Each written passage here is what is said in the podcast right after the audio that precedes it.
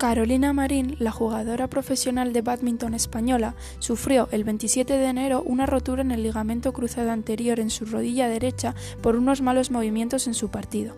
Este ligamento cruzado anterior es el que une la rótula con la tibia, por lo que es principal en el movimiento de la rodilla. Carolina fue operada dos días después de emergencia de la lesión, ya que las pruebas médicas determinaron una gravedad importante en ella. Pasó por quirófano de una clínica madrileña. Estas lesiones tienen estimado un tiempo de recuperación de seis meses más lo que tarde una persona en rehabilitarse. Carolina consiguió ganar el abierto de China ocho meses después de haberla sufrido.